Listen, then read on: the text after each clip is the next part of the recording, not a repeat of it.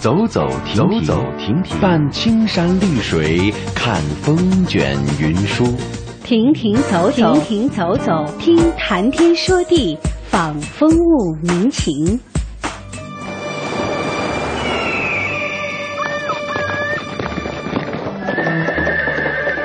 物我两陶然，乐游在神州，乐游神州。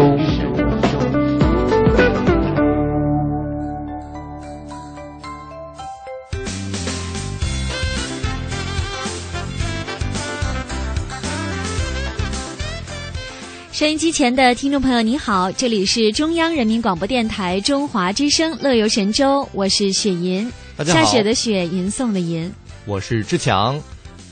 那么很高兴又和大家在这个 早上见面了。当然，大你是家想说嗯哪个智哪个强是吧？我一想，呃，蛮无聊的，算了，没有雪银的名字这么有诗意啊。哎，你说到失忆，嗯你有没有听过花仙子的故事？我觉得这个故事一般都是女孩子睡前听的故事。啊我小时候听的都是大灰狼的故事。大灰狼，哦，嗯，你不是讲灰讲太狼是吧？ 那个时候还没有。来，你给我们讲讲你小时候听的花仙子的故事是什么样子的？传说呀，每一种花都有一个花仙子，那每个花仙子呢，都和那种花有相似的个性。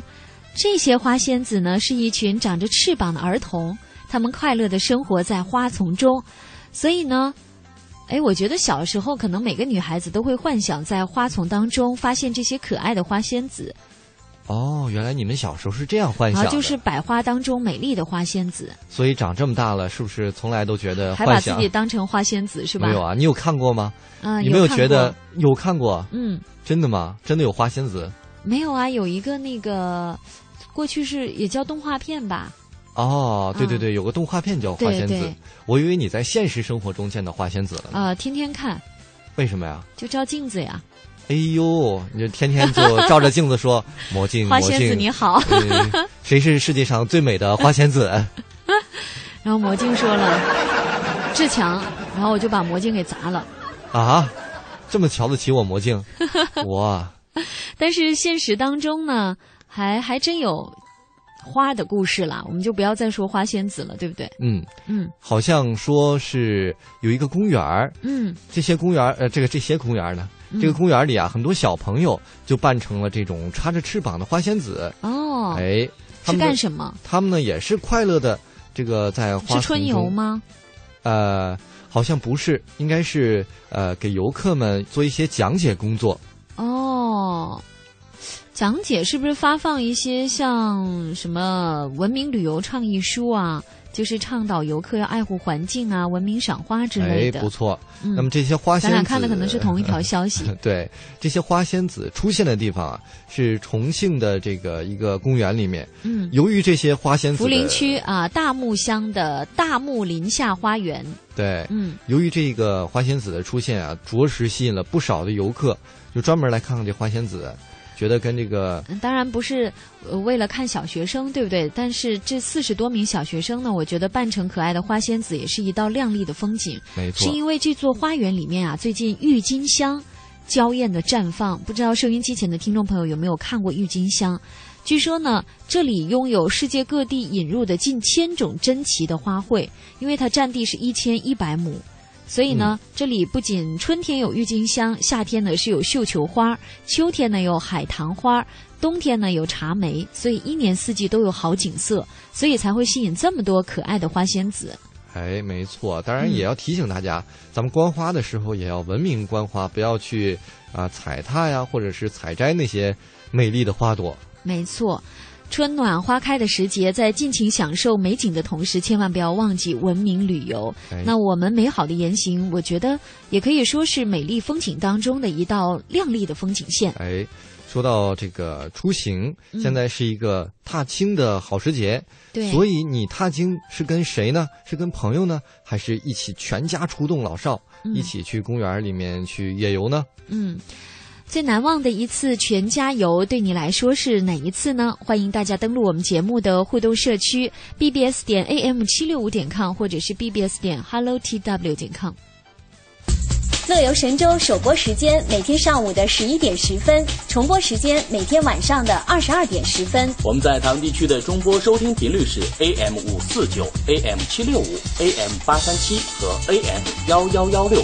福州、莆田、泉州东部沿海部分地区以及马祖的朋友，您可以收听调频 FM 一零二点三。厦门、漳州、泉州南部地区以及金门的朋友，您可以选择调频 FM 九十四点九。我们的全球收听网址：三 w 点 hello t w 点 com，或者是登录中广网三 w 点 c n r 点 c n，点击中华之声来收听我们的在线直播或往期节目点播。来信请寄北京二一零五信箱，乐游神州栏目组收，邮编一零零八六六。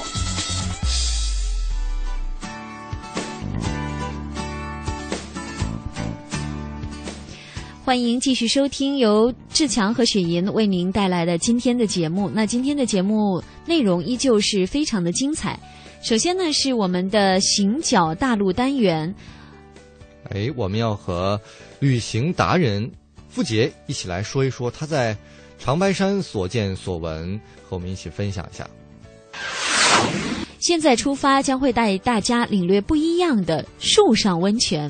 泡温泉对台湾的朋友来说不陌生了，但是树上温泉，您有没有体验过呢？对啊，到底是树上放了一个浴盆，还是什么意思呢？还一是会儿挂在树上？我们就知道了。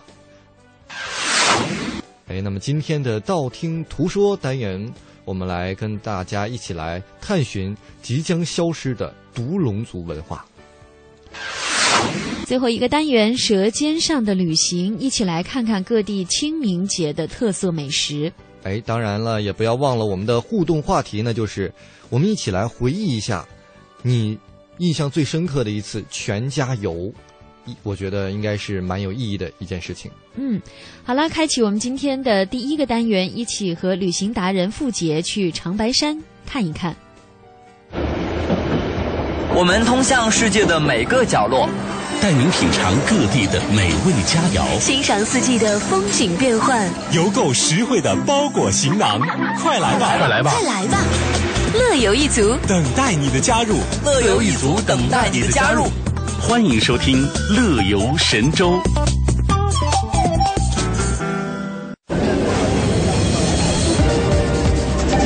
都市的繁华，乡野的清新，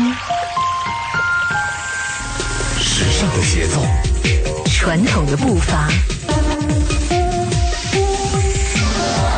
当左脚当左脚追逐右脚的时候，旅途旅途就开始了。开始了，寻根、寻梦、寻找故乡的影踪，行脚大陆。行脚大陆。好，这期节目我们请到的是旅行达人付杰。大家好，哎，今天我们要跟大家分享的旅游地方是长白山。哎，对，那么长白山是什么时候去的？长白山是去年八月份去的，也是因为我经常去白山那个地方。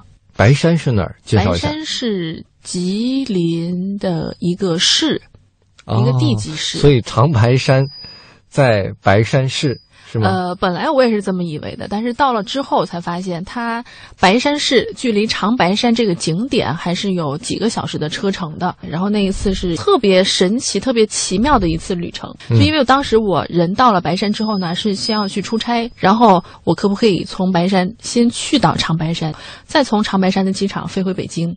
所以我当时去的时候也冒着一个风险，就是当我在上长白山的这条路上的时候，一直在下雨。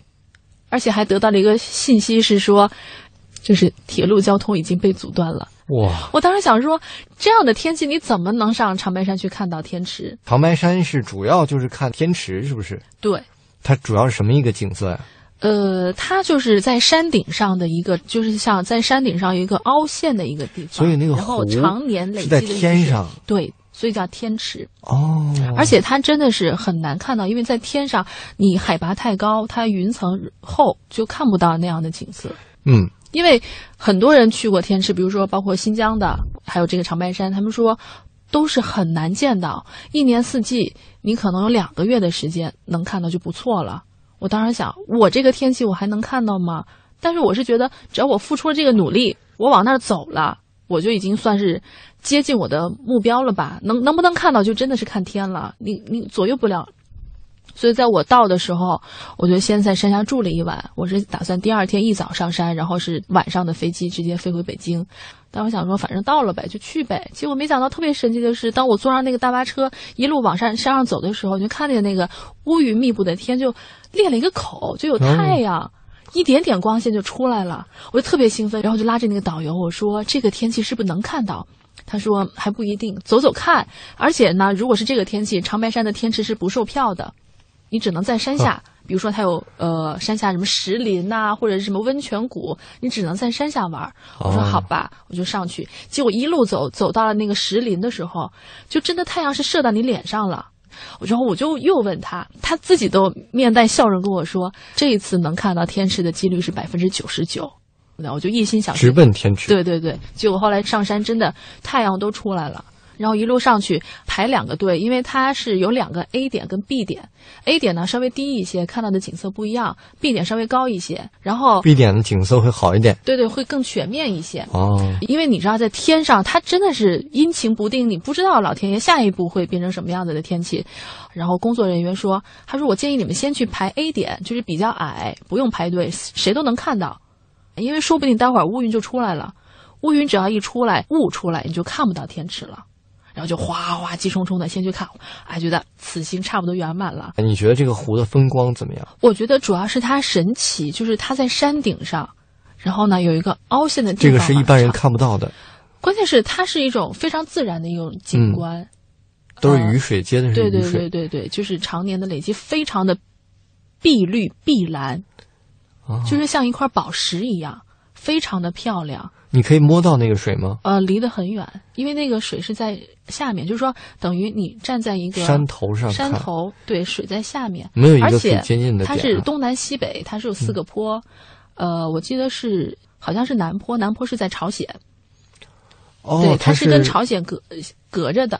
相望的，哦嗯然后当时我们上去的时候还听到有导游说，像中国人你是可以任意上，就是上北坡或者西坡，当然北坡是比较景点开发比较早、比较便利的，有车直接上去，然后西坡可能还你还爬一下，但对于朝鲜人来说，他们只有就是为国做过很多贡献的人，或者是国家领导人，才有资格一年上来一次或者两次来看这个天池，被当成一种福利了。对，是一种他们的赏，就是奖赏。但是对于中国人来说，你买票就能上来了，所以你要珍惜啊。对对对对，而且还这么幸运。对，看到了天池，然后再安安心心的去排队，去看到了 B 点，就是比较高的一个天池，嗯、排队也花了大概半半个小时，因为它是限流，人太多，限流半小时放一波，半小时放一波，特别好看，就是看到了。但是因为它的风光怎么讲，呃，因为我在西藏也待过很长时间，所以呢，就像这样的碧蓝色的湖呢也是见过，但是不太一样的是，在西藏它是整个海拔高，它四处都是湖，但是在长白山它是，比如说像东北大山大水这样的一个地方，有个这么秀气的湖，就是一种它本身的存在就是一种奇观。那里面会有生物吗？据说有水怪，哦据说，据说好像我发现这种有湖的特别高的。没有很多太多生物的，对，就会传说有水怪，对对。对对哦，你有没有看到水怪？嗯，就是他们，比如说我之前在百度搜的时候，他们会说啊，还有水怪看到一个黑色的点，然后我想，那既然黑色的点是水怪的话，那很容易啊，一片云彩飘过来，一个阴影也是水怪了。其实很多时候，呃。怎么说呢？就是当地的这个旅游景点，嗯，把水怪也会当成一个卖点。对对对对，比如说尼斯湖，对对对， 它到底有没有水怪，我们不知道。但是如果它没有水怪这个传说，嗯，又有多少人去看这个尼斯湖呢？对对增加它的神秘性。哎，嗯，应该有机会去看一看。对对对对。但我当时还有一个特别，就是特别的一个想法，觉得哇，这么简单就看到了，好想看一下，没有看到天池是什么样子 的。这是得了便宜又卖乖，对，而且这个还没有结束。嗯就是我本来是要赶晚上飞机，就必须赶着时间下山嘛。下山之后呢，就开始下雨了。哦，就是特别神奇。就是在我看完天池之后，我刚刚上大巴车的时候就开始下雨，然后一路走雨越来越大，甚至到了后来下冰雹，然后后来没多久天晴了嘛。哇、哦，所以很幸运这一路，好福气。对，我也觉得特别神奇，就这一次，而且这一次旅行也让我明白了一个道理，嗯，就是当我在努力的想去做这个事情的时候，我把这个结果交给了老天爷去处理，就说我只要到了。我人为的发挥了我的主观能动性，我做到了，其他事情我就不会再想了。即便没有看到天池，我也是心甘情愿的。所以我回来之后，但是你看到了之后就开 始卖乖了。但是我回来之后，我就想，因为那会儿也是正好要找工作，毕业的时候，我就想，其实人生也是这样的，很多时候你就去做就好了。你不知道结果是什么样的，老天爷会给你他应该给你的东西。如果他不会给你，也说明你这个时候还没有资格去拿到它，你就去做。不要去想太多结果，什么时候会天晴，什么时候会下雨，什么时候出彩虹，都是老天爷会决定的。有道理。怎么样？是不是旅行的意义？我觉得这种能在旅行中收获一些人生的感悟啊，嗯、或者对你的生活、对你的工作有所帮助，是最好的。嗯，因为有一句话不就是书或者人，嗯，总有一个要在路上。哎，对，总有一个要让你得到一些，懂得一些。是是。是嗯，那么好，也非常感谢这期节目我们的旅行达人付杰给我们带来的幸运的长白山之旅。嗯。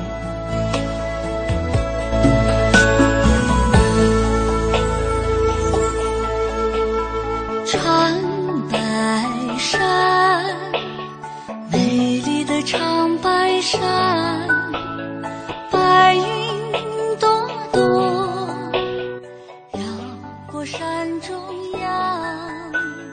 青春漫步，手拉着手，欢声笑语留在心间。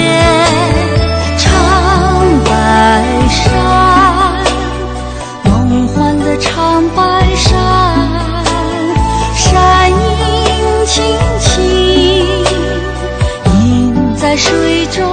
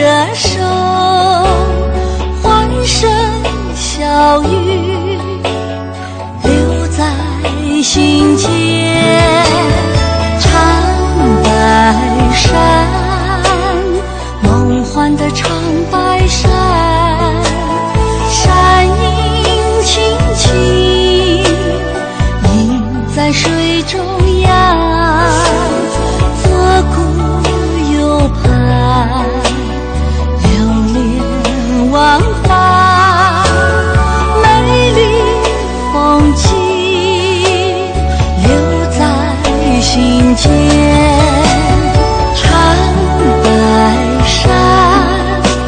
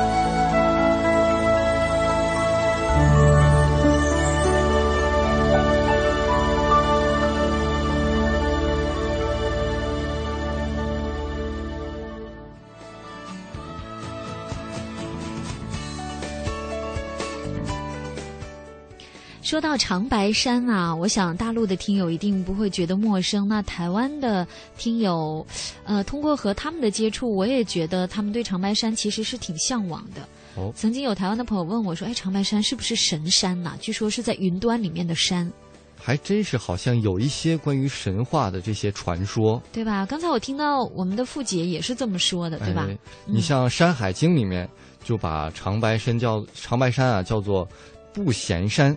哦，哎，然后呢？不咸山对，嗯唐代就是哎开也不始，甜，对吧？也不苦，啊 也不酸，好 吧？就是咸淡的咸了。告诉大家叫不咸山。嗯对对对嗯北魏呢，那个时候是称它为涂泰山，就徒步的徒。嗯，然后唐代呢就叫做太白山，哦，都有个泰字。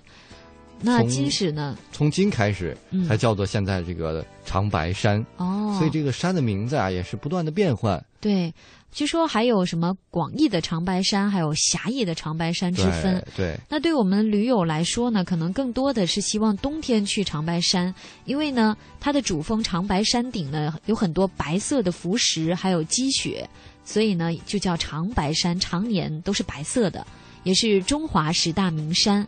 它呢，呃，是松花江、图们江和呃鸭绿江的发源地，在东北地区的东部，吉林省的东部。哎，而你有且、啊、去过吗？说了这么多，你东北人说这个呢，其实长白山我没去过，但是吉林我去过。哦，大家如果去到那儿呢，东可北以三。省其实是很大的，对不对？你是对来自哪个省？我发现很多，我是黑龙江省的，哦，黑龙江省。很多南方人或者是一些地理学的不是特别好的人，就会说，嗯，东北三省，东北它是不是一个省啊？哦，其实东北是三个省，对黑龙江，还有吉林，还有沈阳。对，说到吉林呢，大家去长白山之外，还有一个美食，大家可以去尝试一下，就是它有很多朝鲜族，所以大家可以吃到不亚于韩国的朝鲜美食。哦，哎，哦，很诱人。 没错，哎好啦，说到旅行，今天的互动话题是你最难忘的一次全家游，看看大家有什么新的发言。嗯、岛主他说：“说实在的，本岛主还真没体验过全家游的乐趣。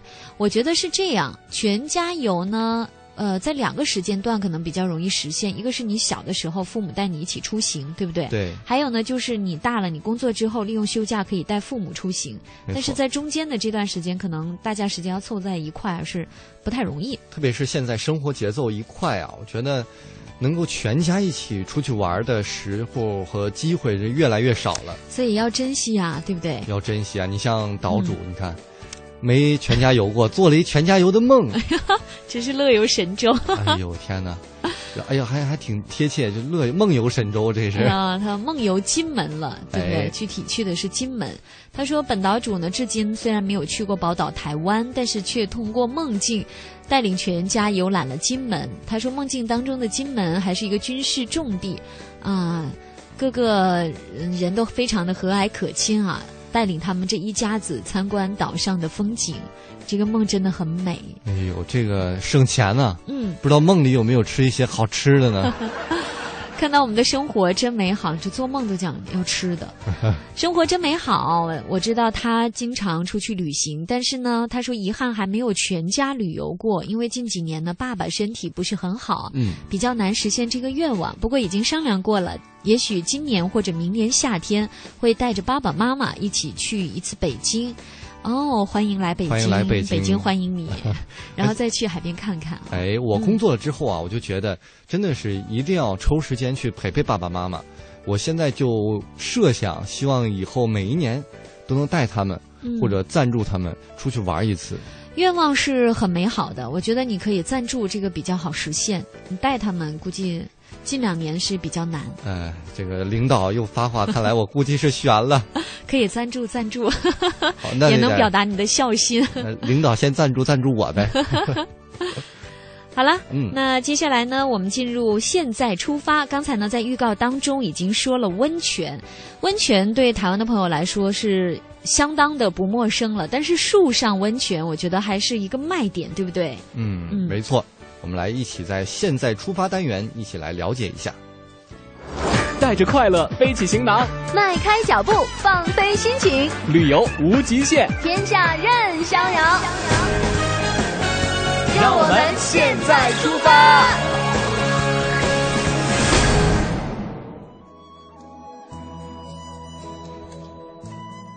其实啊，光听这个名字“树上温泉”，我觉得大家就可以想象了，其实就是把温泉池建在树上，然后把地下温泉引上树的一个做法。我怎么觉着还挺难的？但这树得多结实啊，对吧？是啊，嗯，这个地方呢，就是在广东省哦，英德市。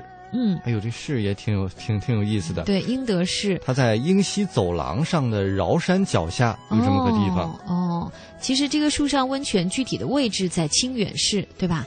然后总游览区域面积呢也达到了一万多亩，最大的垂直高度，呃，高差啊，这个高度差大约是一千米，可以想象一下。哎呦，在那么高的地方泡啊泡温泉，你说这恐高症。嗯不过在池子里不往下看应该还好吧？我记得曾经在节目当中和大家分享过，嗯、好像是在新加坡、嗯、有一个那个最高楼的那个楼顶酒店的、啊、游泳池，对吧？对，而且那个楼还真的建的比较好，它是三栋楼，哦、然后三栋楼顶呢是被一个像船形的一样的一个东西建筑连接起来，连接起来，然后整个船形的那个楼顶是一个露天游泳池。哦、好像还是无边际的那种泳池。哇！我在那顶上游泳，那哦游着游着就掉下来了，是 吗？那也太危险了。哎，你有恐高症吗？我 知道，我很明显。天啊！我发现啊，身边很多高个子的男生，看起来挺壮的男生，都有恐高症，对啊，特别奇怪。所以你想，我长这么高，每一天我往下一看，我都恐高，多恐怖 啊！以后惩罚你的好办法我已经想到了，咱们办公室十二层啊。哎呀，别吓我！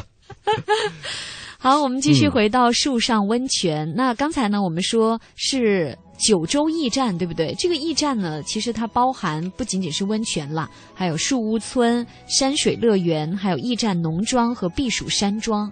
距离英德市区呢，大约是一个多小时的车程。嗯，嗯我觉得还不算特别的远。空气一定也特别好，因为它在古老的这个饶山脚下的原始森林当中。哎、那么这个饶山脚下说错了。对，这个树屋村呢、嗯、是由上百个风情各异的树屋组成的。树屋村呢有一条森林空中木栈道来贯穿每一个树上的建筑。真的好像我们理想当中的那种原始森林部落。我觉得有点童话色彩。对呀、啊，你想它的树屋全都是由原木来构筑而成的，而且据说屋内的设置也是各具特色。嗯、总之吧，即使不看屋内的设置，我觉得来到这么一个原生态的地方，想想看，森林葱葱郁郁的，到处都有清泉，还有一幢一幢的木屋。哇，身处大山，真是大山脚下呀！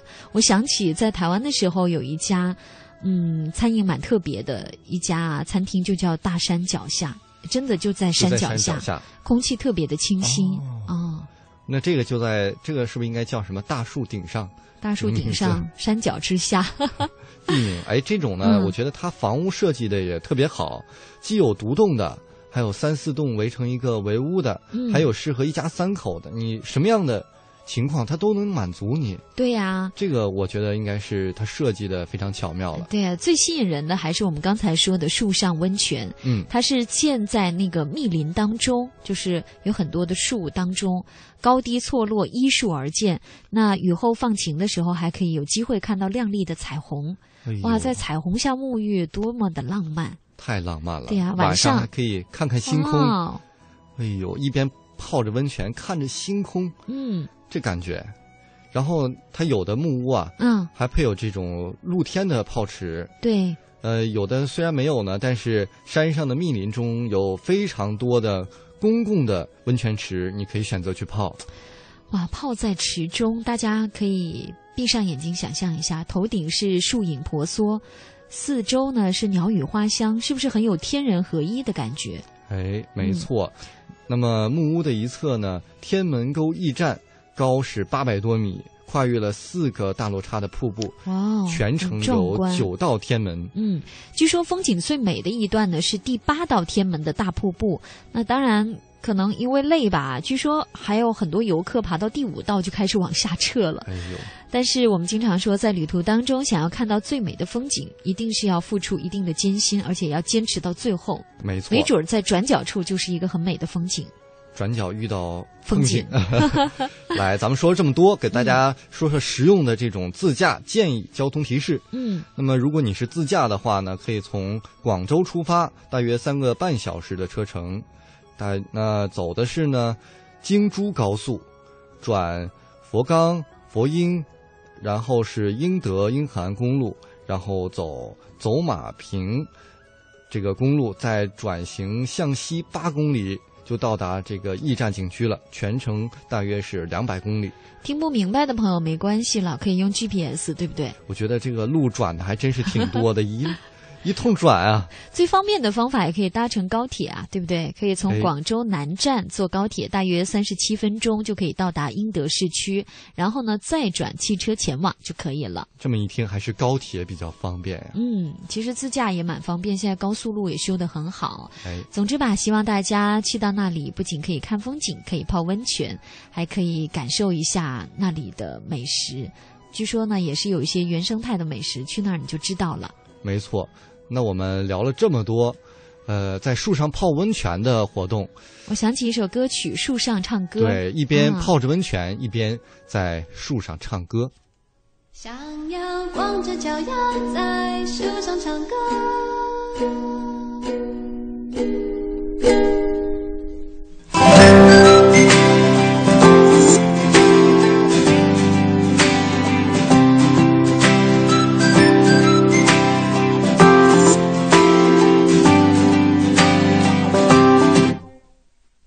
你说的每个笑话我都笑了，是你变幽默还是我变快乐？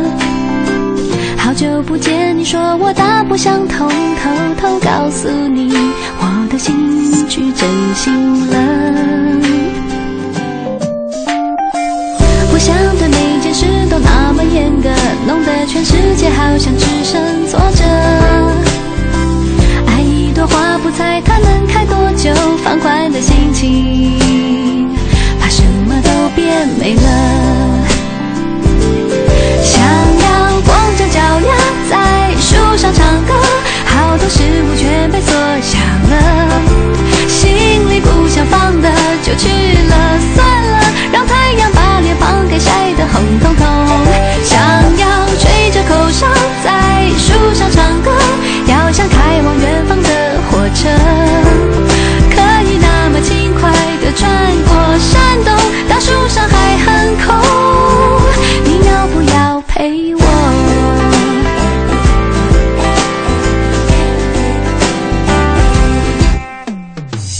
你说的每个笑话我都笑了，是你变幽默还是我变快乐？好久不见，你说我大不相同，偷偷告诉你。我的心去真心了，不想对每件事都那么严格，弄得全世界好像只剩挫折。爱一朵花不猜它能开多久，放宽的心情，怕什么都变美了。想要光着脚丫在树上唱歌。事物全被缩小了，心里不想放的就去了，算了，让太阳把脸庞给晒得红彤彤。想要吹着口哨在树上唱歌，要像开往远方的火车，可以那么轻快地穿过山洞，到树上还很空。你要不要陪我？哦哦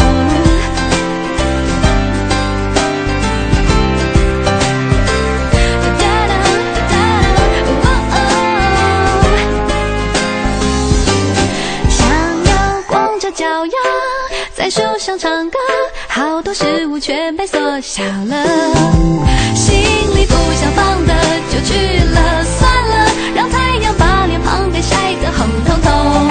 想要吹着口哨在树上唱歌，要像开往远方的火车，可以那么轻快地穿过山。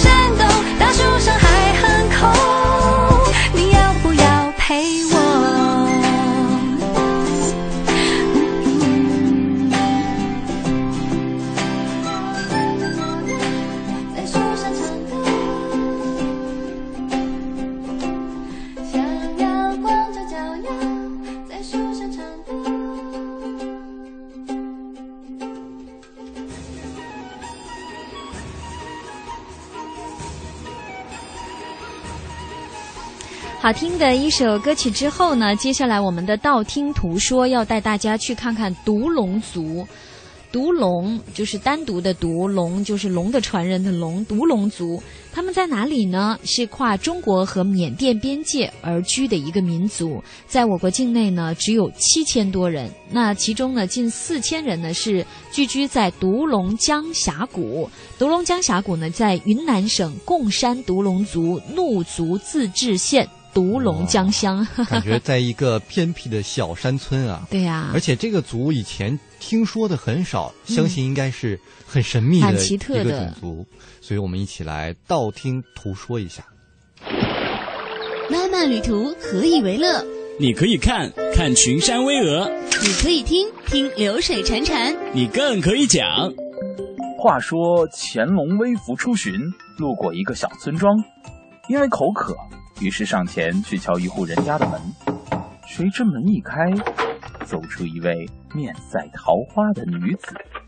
很久很久以前，相传在这条河中住着一条神龙，神龙一直很照顾河两岸的百姓，后来便得道升天而去。人们为了纪念他，便将这条河取名神龙河。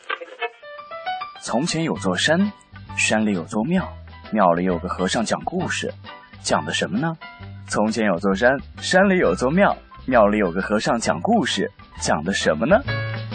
道听途说，说出旅途中的典故、传说、神话故事。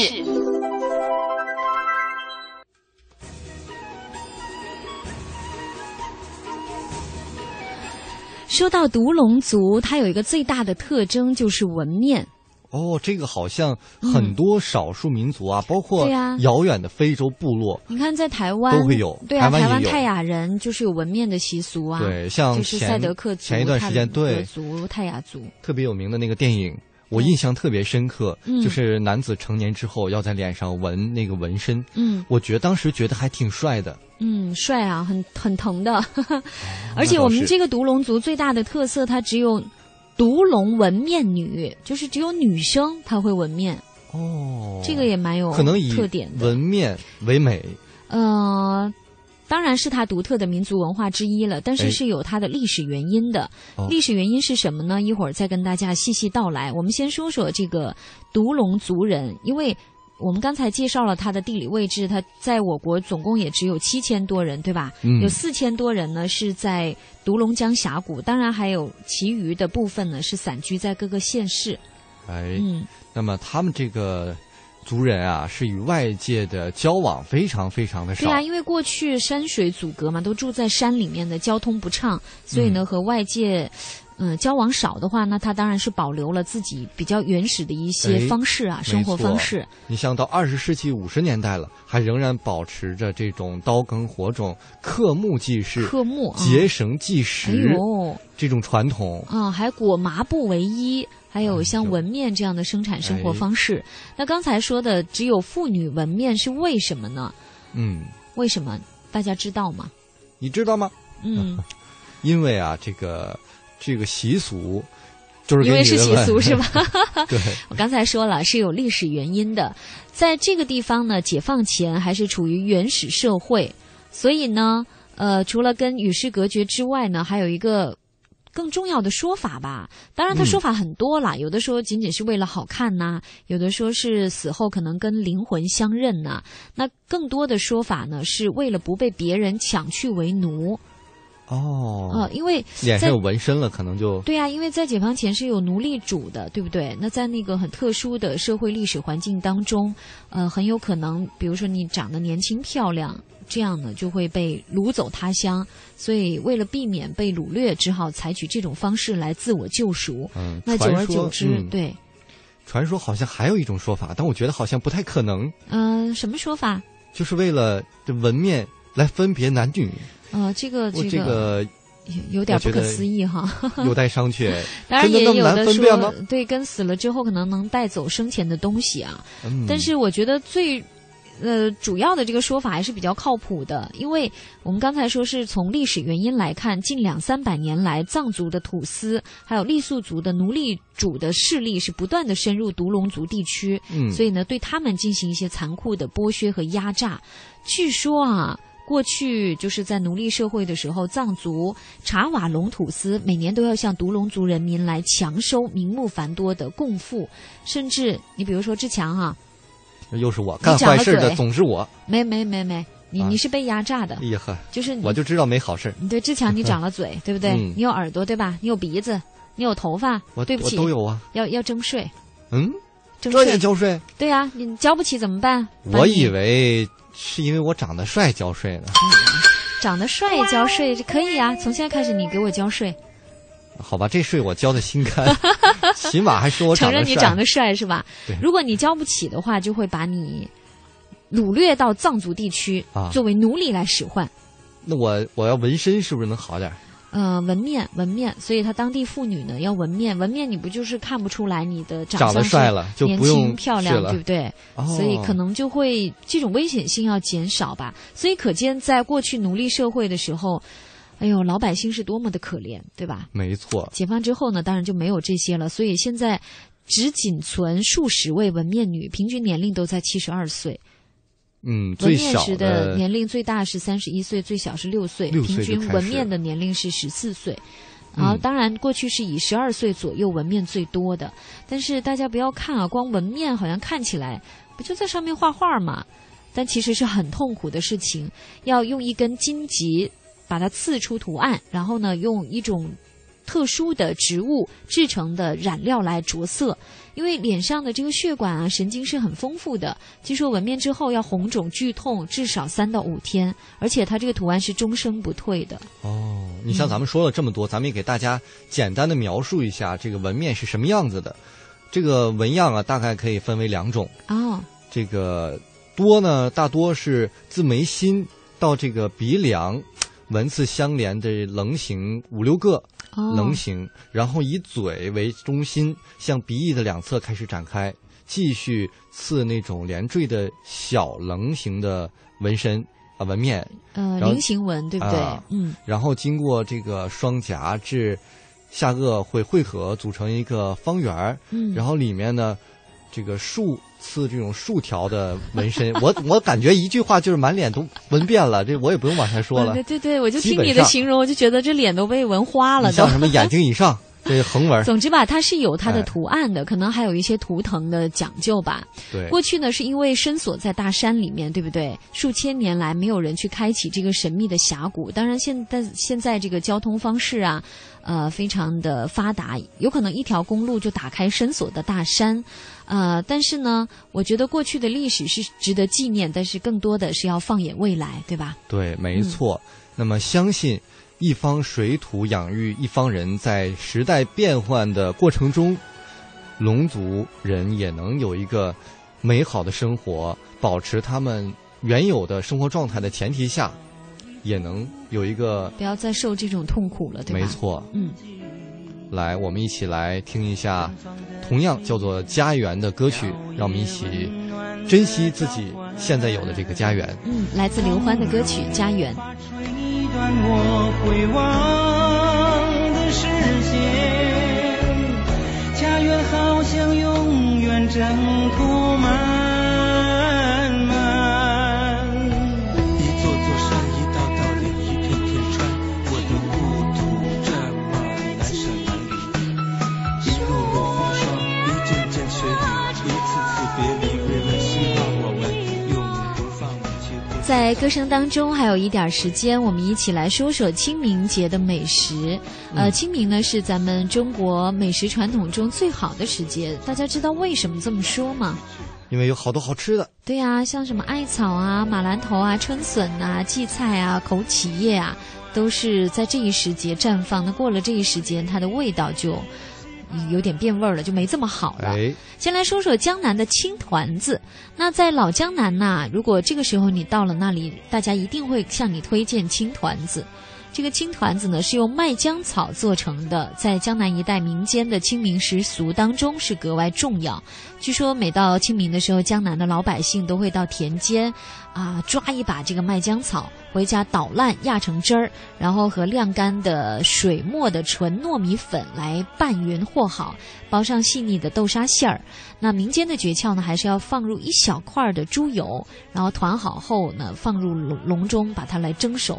然后蒸熟的时候呢，薄薄的刷一层这个熟菜油在表面，看起来呢就是油绿如玉，而且呢吃起来呢是非常的糯润、绵软、清香扑鼻。哇，这就是青团子。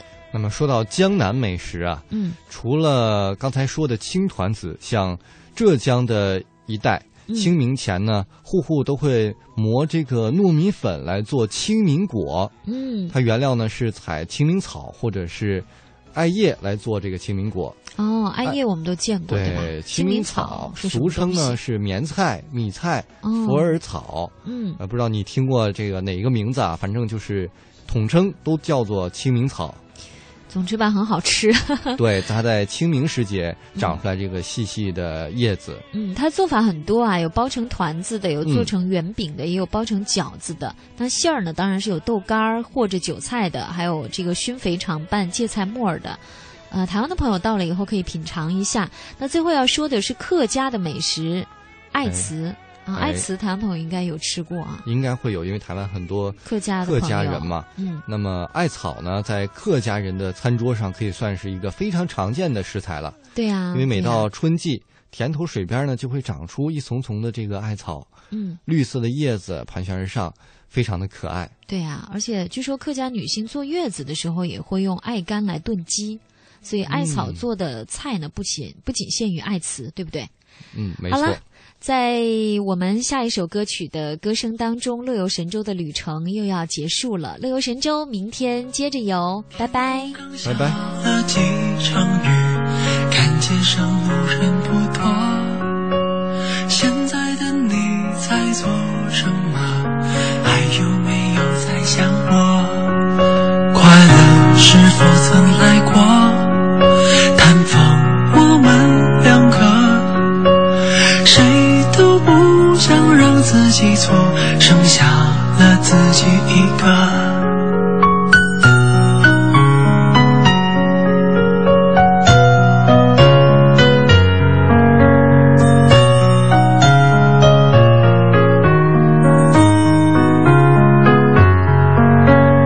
找到你爱的咖啡店，尝试去感应着你，喝一杯低糖的拿铁，你还会想尝一口？快乐会否再来过？谈否我们两个，谁都不想让自己错，剩下了自己一个。春夏秋冬，有多少人会走？春夏秋冬，有多少人会留？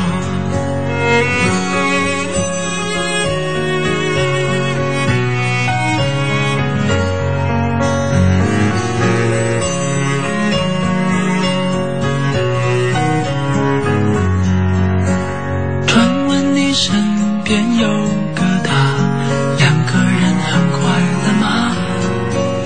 听说你跟他提起我，是否对我也牵挂？快乐是否也来过？